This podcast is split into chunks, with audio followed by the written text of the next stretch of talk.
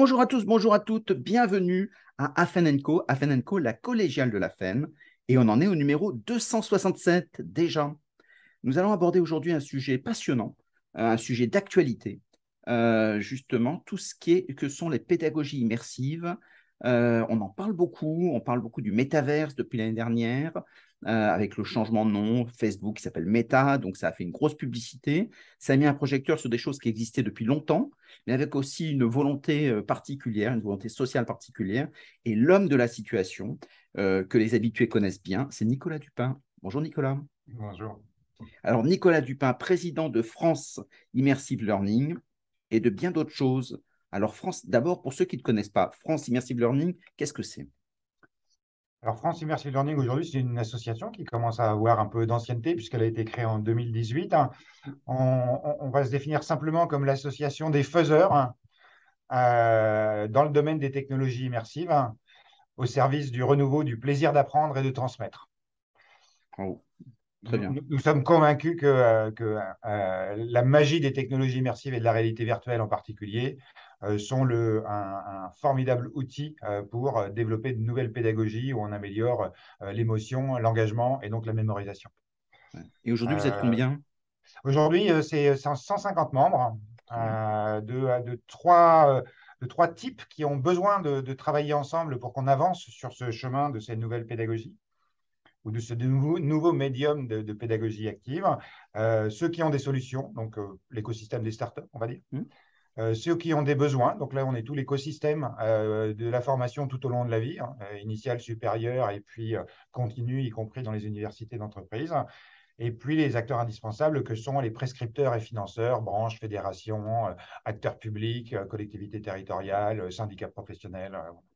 Autrement dit, un responsable de formation, parce qu'il y en a beaucoup qui nous écoutent, euh, est-ce qu'il est, qu'il est, autorisé à venir et qu'est-ce qu'il y, qu'est-ce qu'il y gagne Alors, euh, France Immersive Learning, c'est une, association euh, de personnes morales, donc on n'a pas d'individus. on a, pour le domaine de la formation, des universités, CNAM, Paris-Est Créteil, Institut Mines Télécom, le CESI, l'Université Unilassal, et pour les universités d'entreprise, Natixis, Orange. Euh, Donc une entreprise peut venir euh, rejoindre. Euh, Tout à fait, voilà. Alstom, Saint-Gobain, enfin oui, on commence à avoir vraiment du, du, gros. avec des gens qui s'engagent voilà, dans les usages réels mm. des technologies immersives et, dans leur version connectée demain, qu'on appelle le métaverse, mais on va en parler. Ils font, ils font de la veille et puis ils peuvent pratiquer aussi. Alors, euh, France Immersive Learning s'incarne euh, dans, dans, dans, un lieu que vous apercevez euh, derrière moi, qui est effectivement un, lieu dédié. C'est en podcast. Ah oui, alors vous n'avez pas l'arrière-plan. donc, c'est un lieu magique, je le décris. je vais essayer de le mettre. C'est un, lieu formidable qui, qui, fait 700 mètres carrés à Paris 13e, mm. où, où on a 250 mètres carrés qui sont exclusivement dédiés aux technologies immersives et à la réalité virtuelle, où effectivement on reçoit des acteurs de la formation pour qu'ils mettent un casque de réalité virtuelle, ça commence obligatoirement par ça, euh, pour découvrir, s'approprier euh, ces technologies et apprendre à les utiliser lorsqu'ils sont en situation pédagogique, euh, c'est-à-dire lutter contre l'illusion technologique de j'achète un casque, je le mets et ça marche. En fait, dans la vraie vie, c'est un petit peu plus compliqué et c'est surtout de nouvelles pratiques pédagogiques, d'un nouveau médium technologique hein, et, et la nécessité de penser ces savoir-faire de transmission aujourd'hui euh, à l'aune de ces euh, nouveaux euh, périphériques et environnements. Très bien. Et alors, tu es vice-président et fondateur de XR for Europe. Alors, si, on remonte la graduation, effectivement, des, des, structures, je suis effectivement cofondateur du Conseil national de la XR. La XR, c'est Extended Reality, c'est donc toutes les technologies immersives. Euh, qui fédère les associations françaises euh, de, ce domaine technologique euh, pour pouvoir s'adresser aux décideurs publics et privés pour qu'ils prennent en compte la mesure de la révolution qui est en marche. Et à l'étage européen, cofondateur de XR for Europe, qui est la fédération des associations européennes, pour interpeller cette fois-ci les acteurs européens et les grands donneurs d'ordre au niveau européen pour qu'ils prennent la mesure du potentiel euh, des, talents euh, qui sont aujourd'hui disponibles en Europe et qu'on puisse effectivement se doter des outils de souveraineté numérique dans ces univers, nouveaux univers virtuels pour qu'on ne reproduise pas la situation de dépendance qui est la nôtre aujourd'hui. Donc, ça veut dire que toutes les grandes entreprises qui sont de taille mondiale doivent adhérer? On espère qu'elle. non, mais c'est important de savoir que ça existe. Mais c'est l'idée, oui. Alors, très bien. Bah, où on en est avec tout, ce qui est, tout ce qui est immersif aujourd'hui alors, euh, si, on fait un petit peu d'histoire, c'est jamais inintéressant de faire un peu d'histoire. Euh, euh, on n'est pas sur des sujets qui sont nouveaux. Hein, la réalité virtuelle, ce sont des technologies qui existent depuis, depuis la fin des années 70. Elles, vivent des cycles d'ondulation avec des hypes, des déceptions, des hypes, des déceptions à peu près depuis cette période-là en France particulièrement, depuis, 2000, depuis le début des années 2000, on a quand même déjà un très très gros travail euh, de développement de savoir-faire et d'usage qui a été fait euh, euh, dans l'époque technologique précédente où on utilisait des caves, qui étaient des pièces avec des vidéoprojecteurs, qui ont massivement été utilisés par l'enseignement supérieur et la recherche en partenariat avec les grands industriels qui, euh, depuis très longtemps, utilisent ces technologies, en particulier pour la modélisation euh, de produits, des automobiles, des avions, des trains, ce genre de choses. Et en fait, le, point d'inflexion important se fait en 2014 lorsque Oculus crée un premier casque de réalité virtuelle de type consumer, hein, c'est-à-dire financièrement accessible, donc moins de 1000 euros. Euh, et, il se fait surtout euh, au moment où effectivement euh, Facebook rachète Oculus pour devenir une société majeure dans, ce domaine. Et puis là, la grande hype, voilà. Dans cette histoire, le Covid a un peu, évidemment, comme dans beaucoup de domaines, dématé quand même pas mal de velléités et d'entreprises. Et puis, tous les acteurs de la formation se sont retrouvés à gérer des urgences euh, qui, ont mis euh, euh, cette évolution un peu au second plan. Et puis, effectivement, il y a exactement un an, un, tout petit peu moins d'un an, le feu poudre est mis par Facebook qui décide de se renommer Meta. avec un anachronisme historique qui est assez étonnant et qui est important, c'est pour ça que je me permets d'en parler, c'est que quand Facebook dit je deviens Meta et nous allons créer le métaverse, on va en reparler, mm. Il ne parle que des technologies immersives, de la réalité virtuelle en particulier. Et aujourd'hui, euh, l'offre de valeur et les investissements considérables que fait Facebook dans ce domaine ne relèvent que de la réalité virtuelle et des univers virtuels auxquels on accède avec un casque de réalité virtuelle. Et pour une raison que je ne comprends pas, euh, aujourd'hui, le métaverse a été mangé par des concepts qui n'ont pas grand-chose à voir, à mon avis, avec le sujet, qui sont le Web 3, la blockchain les NFT, euh, et euh, des plateformes qui ont 10 euh, à 15 ans en technologie, qui sont ce que nous on appelle les plateformes flat, c'est-à-dire des plateformes qui s'exécutent sur PC, de type Second Life. Donc ça, date.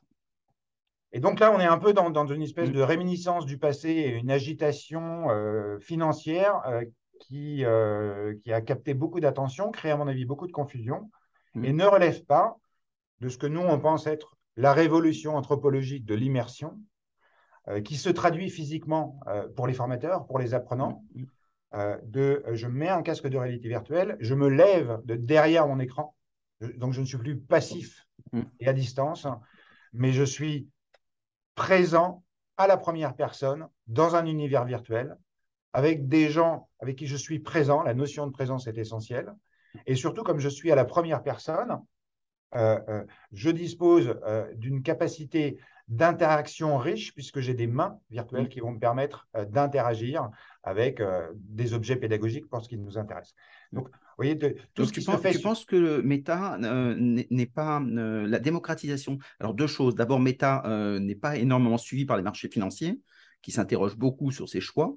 on voit qu'ils ont dévissé quand même, hein, donc les marchés financiers ne suivent pas cette trajectoire. Mais est-ce que tu penses que c'est eux qui ouvrent à la démocratisation c'est-à-dire le fait que tout le monde puisse rentrer très facilement dedans, donc les formateurs peuvent rentrer dedans, mettre du contenu, enfin faire ce qu'ils ont fait avec Facebook. Ou est-ce que tu dis ça n'a rien à voir, c'est juste un. Non, non, aujourd'hui, le, driver de la démocratisation de l'usage des technologies immersives et de la réalité virtuelle en particulier, c'est Meta.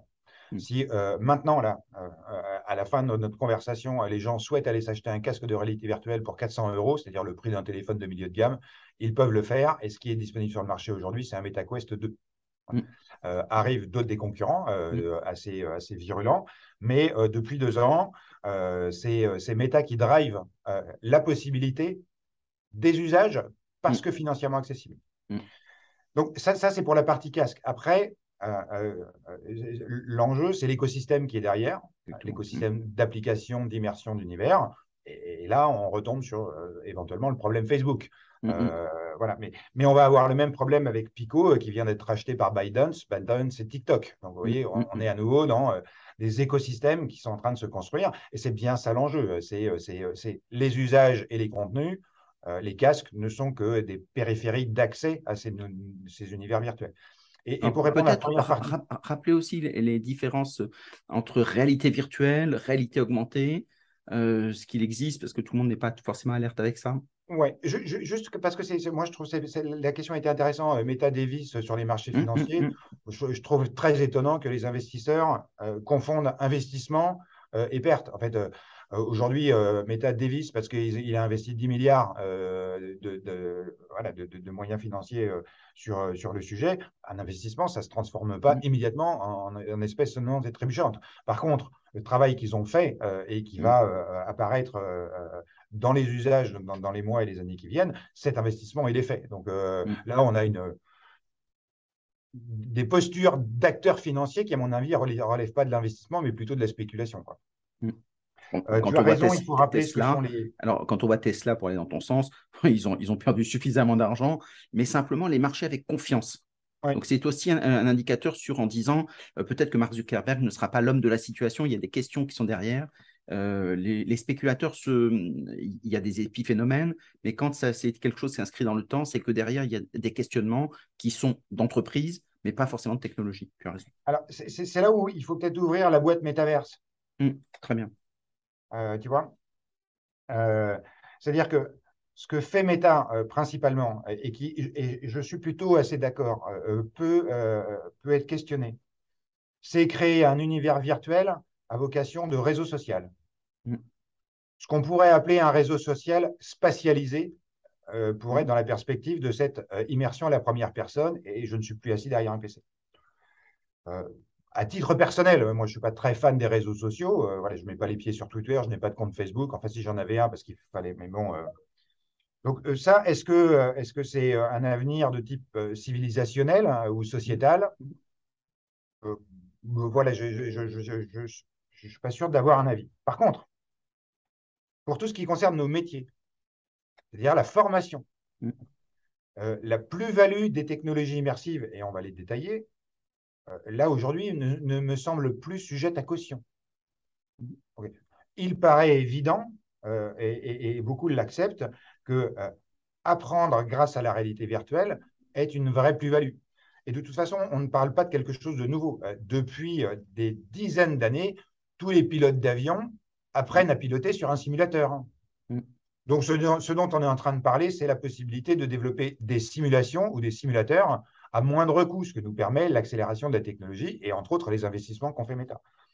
Dans un autre domaine. Euh, c'est vrai euh, qu'en début de siècle, euh, quand on avait des simulateurs dans, les, dans nos armées, c'était mhm. des grands blocs, c'est des hangars complets avec des grands blocs, avec des vérins, etc. donc là, on, rentre sur un, quelque chose de beaucoup plus portable. dans ces cas-là, ben, on met son casque, on, met ses, ses, gants tactiles s'il y en a besoin, ou d'autres choses d'ailleurs, pour des retours haptiques. Et dans ces cas-là, c'est quelque chose de beaucoup plus souple. Tout à fait, mais, mais, ça marche aussi très bien pour euh, tout ce qu'on appelle les soft skills, mmh. c'est-à-dire se mettre en situation euh, de relation commerciale ou euh, managériale ou de travail d'équipe. Voilà. L'intérêt de la réalité virtuelle, c'est qu'elle va permettre de contextualiser mmh. la, mise en situation de manière bien plus efficace qu'une salle de réunion. On essaye d'imaginer que. Et puis, et puis, il y a un autre intérêt, un autre intérêt pour ces simulations, c'est que on a tous fait des jeux de rôle d'apprentissage de, ces situations.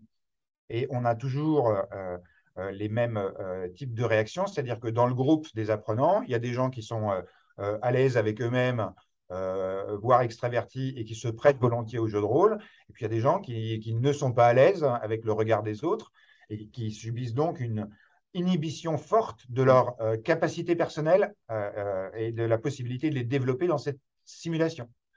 Et lorsque vous mettez un casque de réalité virtuelle et que vous êtes cette fois-ci représenté par un avatar, eh bien, ce n'est plus votre moi, euh, ce n'est plus votre véhicule physique euh, qui est en jeu, mais euh, votre talent, puisqu'il y a cette distanciation qui se crée du fait de l'avatar. Et puis, lorsque vous avez ce casque de réalité virtuelle, eh vous êtes dans la simulation, vous n'avez plus donc le regard des autres qui pèse aussi sur ces personnes. Donc là, on a un, un, effet de levier sur des compétences relationnelles et comportementales qui, euh, qui est assez euh, solidement théorisé par ce qu'on appelle l'effet Prométhée, mm. c'est-à-dire cette capacité à à ce qu'une représentation par un, avatar puisse libérer, influer sur votre propre comportement et, pour ce qui sont des métiers de manière positive.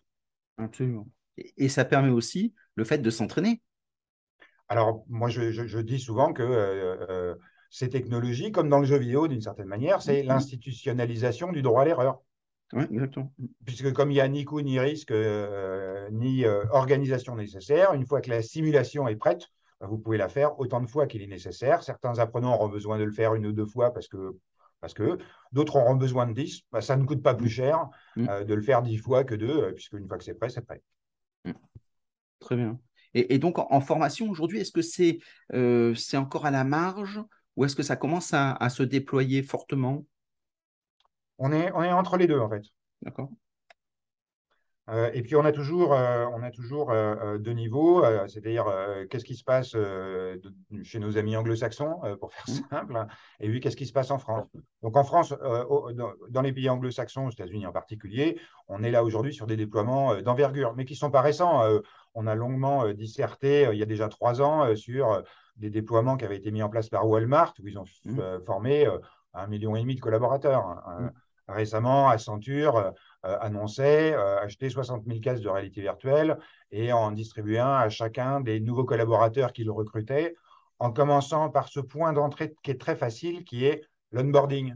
Mm. Voilà, quand un nouveau collaborateur arrive, on va, grâce euh, aux technologies immersives, lui faire découvrir l'entreprise dans toutes ses dimensions, dans ses valeurs, dans ses réalisations. Et à partir du moment où on a mis ce premier pied, on va pouvoir assez facilement lui proposer des réunions en réalité virtuelle pour un peu qu'elles soient effectivement bien pensées, et puis des dispositifs de formation qui correspondent aux compétences euh, qu'il a besoin de développer dans l'entreprise. Donc ça, ça fonctionne assez alors, bien. Qu'est-ce qu'on met, dans, dans, ces formations? C'est quand tu disais un cursus d'intégration, euh, donc effectivement, si c'est une ancienne maison, hein, donc évidemment, euh, dans ces cas-là, on peut rappeler l'histoire, la naissance, etc., avec des choses qui soient en, réalité virtuelle. Donc on peut visiter la, maison comme ça l'était à l'époque. Euh, donc ça, c'est quelque chose qu'on ne peut pas faire en présentiel, bien évidemment. mais qu'est-ce qu'on peut mettre à l'intérieur pour que ce soit vivant? Alors, tu me posais la question tout à l'heure de préciser les technologies immersives. Donc, mmh. effectivement, on, en a un certain nombre qui, qui, vont permettre de répondre à des cas d'usage et à des besoins qui sont différents. Donc, il y a euh, on parle souvent de réalité augmentée. Euh, ça, aujourd'hui, ça reste, euh, ça reste difficile à faire parce que nous n'avons toujours pas des lunettes de réalité augmentée à des tarifs accessibles. Mm. donc, on, est là sur un anachronisme technologique où les contenus sont prêts, mais pas le périphérique. Mm. Ça va se régler dans les deux ou trois ans. une technologie qui est très facile à mobiliser euh, économique à produire et impactante, c'est la vidéo 360 degrés. Donc là, on va venir capter la réalité. Par exemple, sur une entreprise multinationale ou multisite en France, mm. pouvoir aller faire des vidéos 360 euh, de, ces différentes installations et ensuite la proposer en découverte aux nouveaux mm. collaborateurs pour qu'ils prennent la mesure des outils de production ou des différents sites de l'entreprise. Euh, et puis après, effectivement, on va avoir euh, la réalité virtuelle qui, elle, a d'autres vertus, mais est, euh, peut-être plus coûteuse à, à, réaliser. Et là, on va plutôt parler de simulateurs voilà, ou de simulations.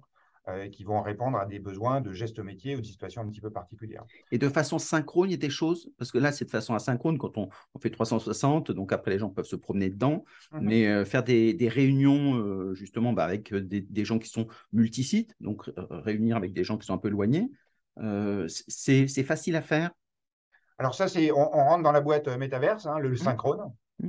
Euh, la vidéo 360 peut être utilisée de manière synchrone, c'est-à-dire qu'on va utiliser soit des photos, soit de la vidéo 360, mais on va pouvoir le faire en se rejoignant tous ensemble dans la vidéo 360 avec le formateur, avec le médiateur, avec la personne en question, et utiliser l'immersion dans cette sphère 360 pour contextualiser euh, ce qu'on a à faire. Euh, de la découverte euh, ou, de l'apprentissage des langues, par exemple. Il est plus efficace d'apprendre une langue étrangère en étant sur le pont de Londres plutôt que dans un laboratoire de langue ou sur de l'e-learning. Donc, la vidéo 360 peut aussi être utilisée en synchrone. D'ailleurs, un des, un des chemins possibles pour le spectacle vivant et les événements culturels, c'est de pouvoir y assister, non plus en regardant un écran, mais en mettant son casque de réalité virtuelle et en étant à la meilleure place de la salle de spectacle euh, ou, de, euh, ou, du stade si c'est un événement sportif, par exemple. Mais en étant en live, ce qui permet de profiter de, du moment, le fameux FOMO, de profiter de tout, ce qui est nouveau, de ce qu'on ne rate pas, alors qu'effectivement, quand c'est en, asynchrone, dans ces cas-là, c'est écrit, donc euh, on sait qu'il n'y a, pas d'événement. Tout à fait. Donc, tu vois, la vidéo 360 est aussi un outil qu'on peut parfaitement utiliser en synchrone. Et puis, effectivement, alors là, quand on, parle dans la partie, quand on passe dans la partie plutôt réalité virtuelle, on va pouvoir faire du synchrone sur euh, des réunions euh, mmh. qu'aujourd'hui, euh, tout le monde fait plutôt en Zoom avec des outils périphériques et, des cours en, réalité virtuelle. Est-ce que, dans les réunions, on a la possibilité d'avoir de, la pédagogie, c'est-à-dire d'être entre pairs, c'est-à-dire de papoter avec son voisin? Oui, euh, dans le sens où euh, on peut créer. Alors, euh, soit on crée un, son spatialisé qui fait que, comme l'environnement lui-même est spatialisé, bah, si tu es à 50 mètres dans l'univers virtuel d'un autre groupe, tu n'entends pas ce qu'ils disent. Mm. Et tu peux créer une sphère sonore de son spatialisé où tu n'entends que les choses qui sont à proximité. Et puis après, on peut créer des pièces virtuelles différentes, où cette fois-ci, tu peux aller t'isoler dans une pièce, où euh, d'autres personnes peuvent ou ne pas rentrer. Euh, tu, il suffit de mettre mm. un système de contrôle d'accès à cette pièce virtuelle. Et à ce moment-là, tu peux effectivement créer cette, euh, comment tu as dit, pédagogie pédagogie, c'est-à-dire de pair à pair quand on, on, discute, mais ça peut être aussi des accompagnements, en se disant, je sens que quelqu'un décroche, ben, on peut le prendre à part, et dans ces cas, je lui réexplique ce qu'il ne comprend pas pour le ramener à suivre le flot commun on n'en est, pas loin. il, y a, encore quelques limites. Ça dépend de comment sont conçues les plateformes immersives, mais on, est quasiment à ce niveau-là. Si, quelqu'un veut essayer euh, ces plateformes, est-ce qu'il y a des lieux où ils peuvent se faire la main euh? Alors, euh, en, dehors de l'Immersive Learning Lab, mm, qui mm. est dédié à ça, mm, mais qui à ce stade n'existe que, que, à Paris. D'accord. Euh, pas tout à fait, puisque euh, euh, en partenariat avec le CNAM, on a ouvert un Immersive Learning Lab à Toulon. Ah, très bien. donc, les Toulonnais et les gens de PACA peuvent se rendre au CNAM de, Toulon, où effectivement, ils ont un lab à l'identique, et puis on leur a transmis un certain nombre de savoir-faire. après, il est, il, est, il est aussi possible de découvrir ces sujets en autonomie. Donc, pour ça, il faut s'acheter un casque de réalité virtuelle. Euh, qui, comme je le disais tout à l'heure, euh, coûte à, titre privé euh, un peu plus de 400 euros. Et ensuite, aller sur des plateformes qui existent. donc, il y a des plateformes de type réseaux sociaux, VRChat, Rec Room, avec la qualité et les inconvénients qu'on peut avoir dans ces environnements-là. Et aujourd'hui, il y a une plateforme qui, qui existe depuis 2016 dans lequel il y a de nombreux événements professionnels qui sont, qui sont organisés et qui s'appelle Engage VR. Donc, euh, engage, euh, comme le verbe français, euh, vr.io. Et là, tu crées un compte. Et lorsque tu arrives dans cet univers virtuel avec ton casque et donc l'avatar que tu auras créé à, la création de ton compte, eh bien, il y a un certain nombre d'événements publics et privés auxquels tu peux assister.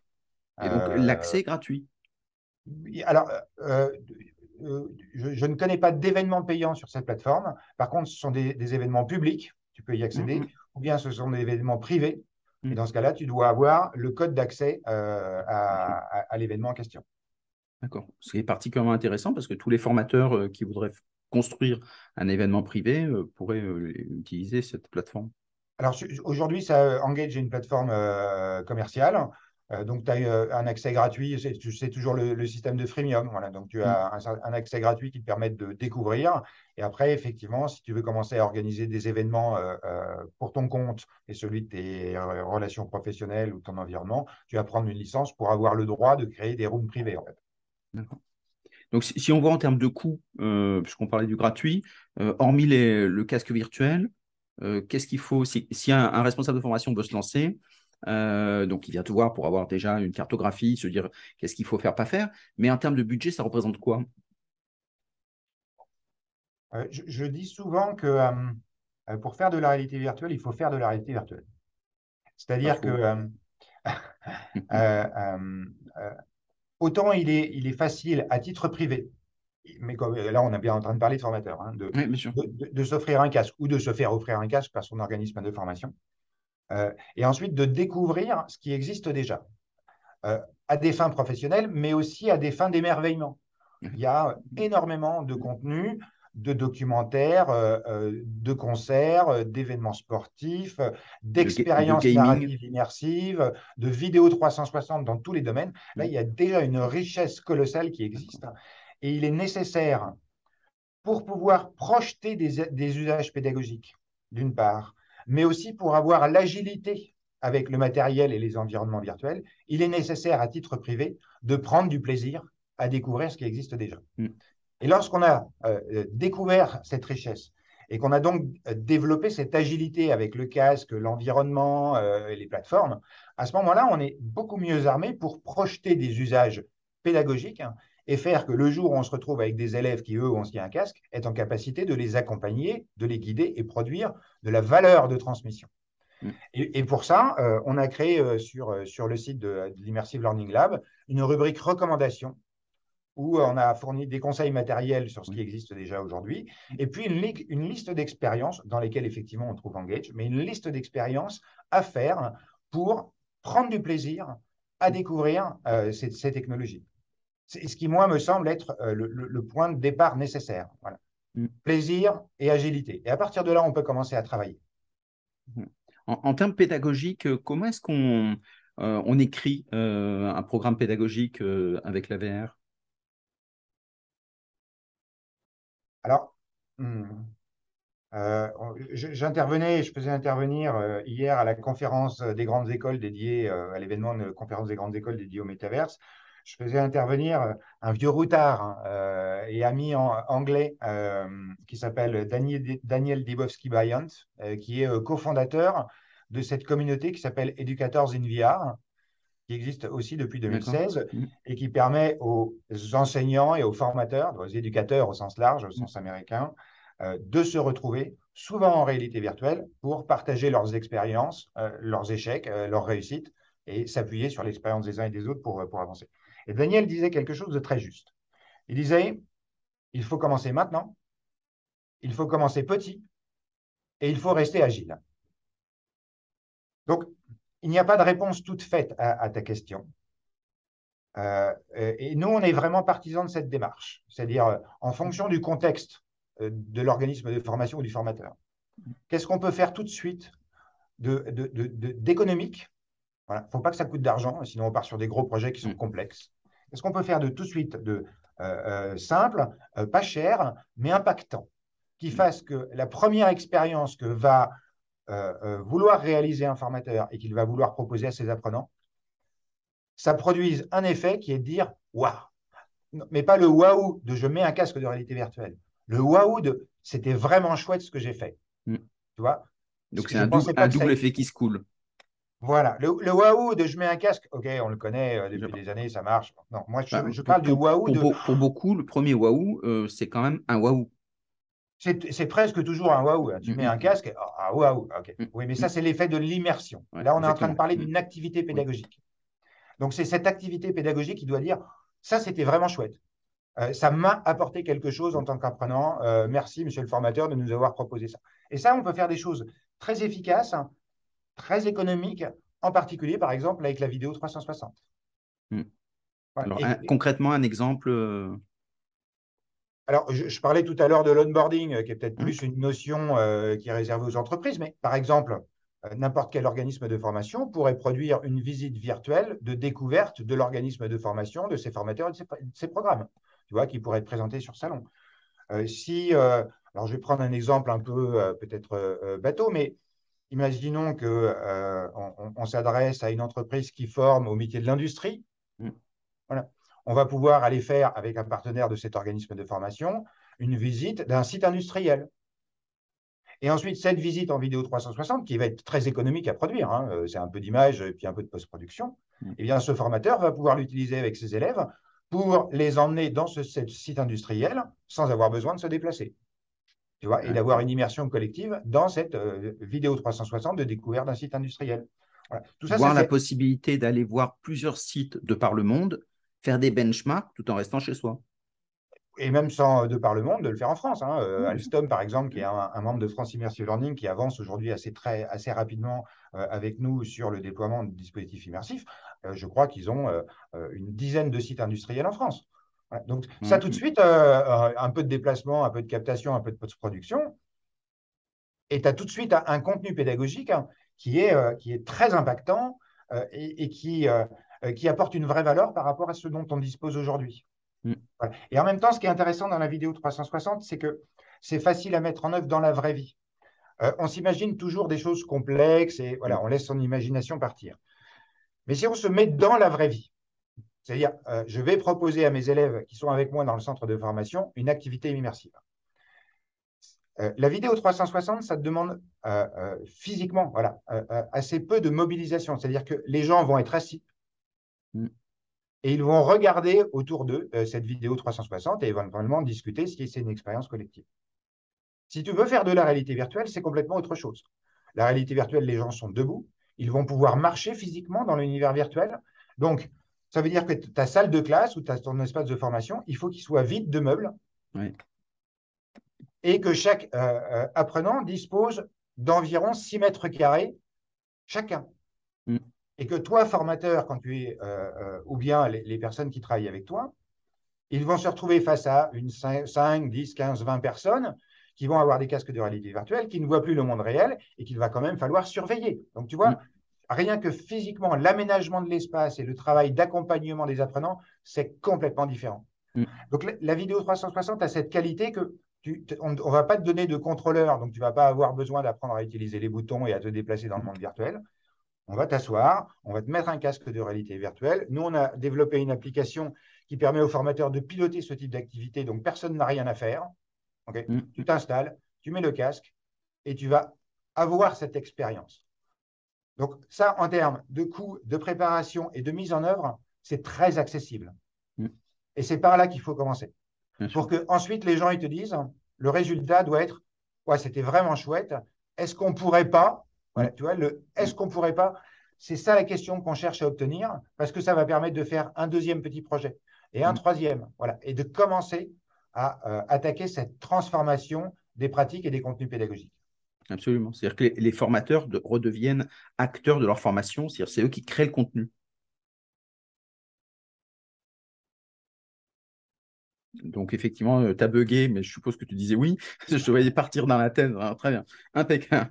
non, mais ça, c'est très important parce que avoir une plateforme, c'est très bien. Il faut les usages. Et les usages, bah, il faut qu'il y ait des gens qui produisent des contenus. Et c'est là où la démocratisation est très importante. C'est-à-dire qu'il y ait un maximum de personnes qui puissent le faire facilement pour qu'ensuite il y ait des trilles et on repense effectivement l'écosystème. Voilà, mais nous, on est vraiment euh, partisans de la politique des petits pas. Faisons maintenant des choses petites et efficaces. Qu'est-ce que tu dirais à, ceux qui disent qu'il y a énormément dans l'immersivité Il y a plein de choses qui, qui émergent, alors l'olfactive, les retours haptiques, euh, des choses comme ça. Tu dis que c'est intéressant quand on, quand on sort des petits pas, puisque là, on va, on va sur des rapports différents? Alors là, d'un coup, tu vois, on, rajoute une complexité euh, importante parce que mmh. euh, pour des gens qui ne font pas de réalité virtuelle, mmh. mettre un casque, avoir des contrôleurs dans les mains avec cinq boutons sur chacun des contrôleurs et être agile avec euh, déjà tout ce qu'on peut faire avec ça, c'est déjà une marche qui là est, vraiment importante. Enfin, tu vois, c'est en tous les cas non neutre. Alors, en plus, mettre des gants euh, ou d'autres dispositifs supplémentaires, euh, à mon, je, je, pense que le gain marginal d'un équipement supplémentaire ne est, est, très prématuré. Mm. Maîtrisons déjà ce qui existe et, et c'est déjà beaucoup. Sauf dans des secteurs particuliers, évidemment, dans, la parfumerie, euh, former des nez, euh, c'est pas inintéressant, ou de sentir les feux. Il y a des choses comme ça qui sont euh, où il peut y avoir ce type qui, a du sens. Oui, tout à fait. Mais, ça a du sens. C'est juste que pour le formateur, ah bah on, est là, tu vois, dans une maîtrise d'une technologie et donc d'une séquence pédagogique qui, est le step d'après, quoi. Mmh, Donc ça, ça veut dire que tout le monde peut devenir euh, formateur. Donc euh, on n'est pas, on pas revenu euh, sur, on n'a pas beaucoup parlé de réalité augmentée. Tu dis que ça a moins le lead ou c'est pareil? je, je, dis souvent qu'aujourd'hui, le, sujet de la réalité augmentée est un anachronisme historique, mmh. technologique, hein. mmh, mmh. dans le sens où on, sait développer des expériences en réalité augmentée de, de très grande qualité, mais que pour pouvoir les utiliser, ce qui fonctionne aujourd'hui, c'est téléphone ou tablette. Mmh. Et, je défie quiconque d'avoir une tablette pendant plus de cinq minutes à la main euh, sans commencer à avoir mal à l'épaule. Et puis, si tu es sur des gestes, tu vois, sur des, sur des activités qui demandent à ce que tu aies les mains disponibles, bah, si tu tiens une tablette ou un téléphone, euh, tu as une main qui est occupée. Donc, on, reste sur quelque chose d'assez anecdotique en termes d'usage. Ou, les euh, lunettes. Il y en a qui portent des. Alors, en fait, les, lunettes, soit c'est très cher, voilà, des HoloLens de Microsoft, ça vaut 3700 euh, euros euh, la lunette et ça marche deux heures en termes de batterie. Mm-hmm. Donc, on est sur des usages qui sont quand même euh, très, très restreints. et aujourd'hui, on attend toujours des lunettes qu'on pourrait appeler consumer ou prosumer, mm. c'est-à-dire qui, qui coûtent aux alentours de 400-500 euros, peut-être 800 euros pour des produits professionnels et qui permettent de développer des usages. Et ça, on ne les a pas encore. Mm. On ne les a pas pour une raison technique, c'est que c'est la lumière. En fait, euh, euh, ce, que, ce que tu es en train d'imaginer, c'est que les lunettes comme nous on en porte mm, mm. Euh, vont pouvoir afficher des données digitales devant les yeux pour que voilà, on puisse suivre un mode opératoire, par exemple. Donc ça, ça marche à peu près quand on est dans des univers sombres. Mais si tu sors dans la rue ou que tu es dans un environnement très lumineux, eh ben, comme nous, quand on regarde le soleil, on a ébloui. Mm. Eh bien, aujourd'hui, euh, les écrans qu'on s'est fabriqués euh, sont lavés euh, par la lumière. Mm. Donc, c'est pour ça qu'on n'a pas encore aujourd'hui d'usage généralisable en dehors d'un affichage tablette smartphone de dispositifs de type réalité augmentée. C'est parce qu'on ne sait pas fabriquer le périphérique.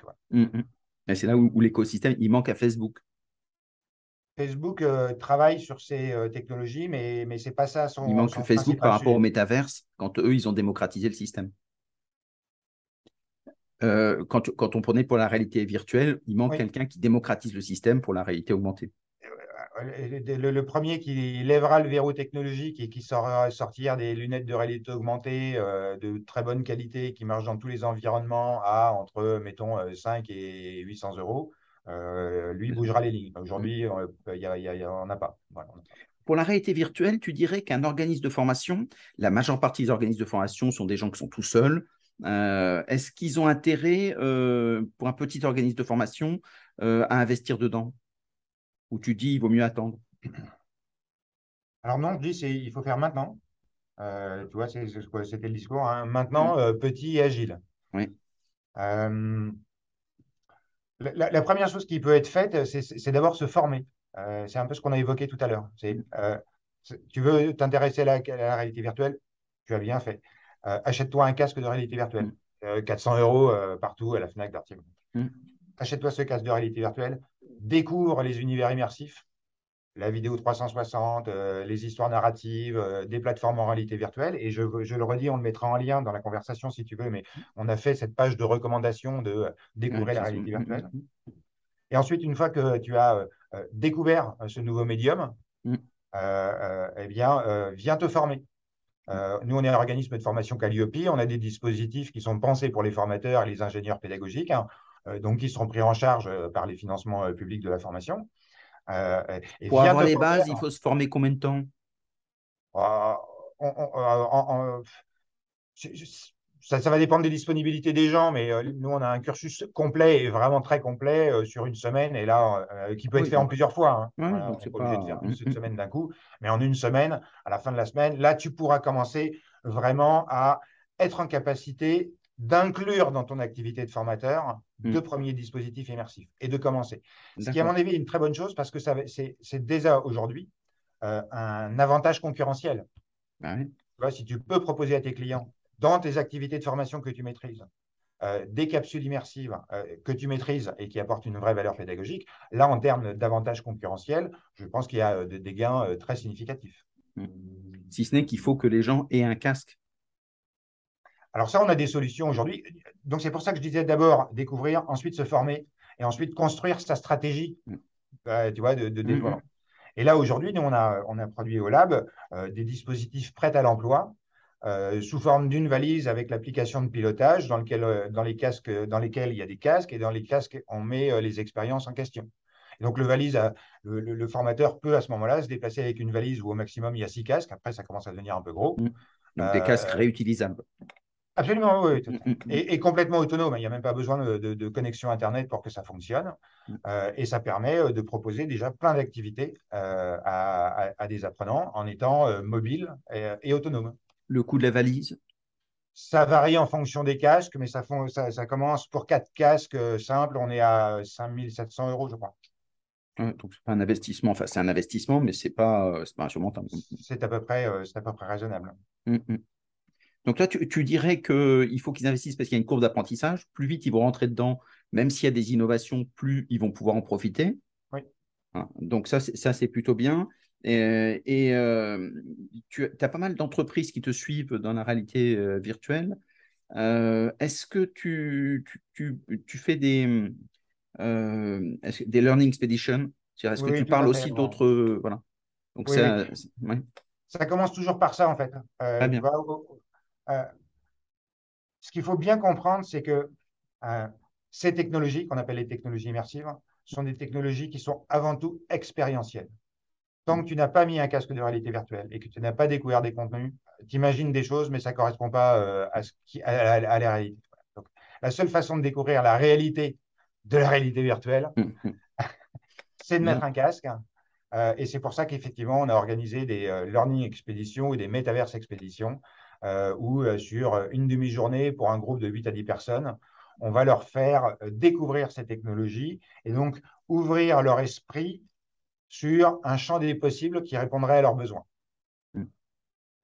Et ça, c'est là aussi pris en charge par Calliope et, assez raisonnable. Mais pour un organisme de formation, mm. puisque avant on parlait d'un formateur indépendant, voilà, mais pour un mm-hmm. organisme de formation, c'est la meilleure façon de commencer avec un groupe projet qui, à la fin de cette demi-journée, euh, aura le même niveau d'expérience euh, et donc de capacité à projeter de futurs usages mm. qui répondent aux besoins euh, de, cet organisme de formation ou de ce qu'il propose.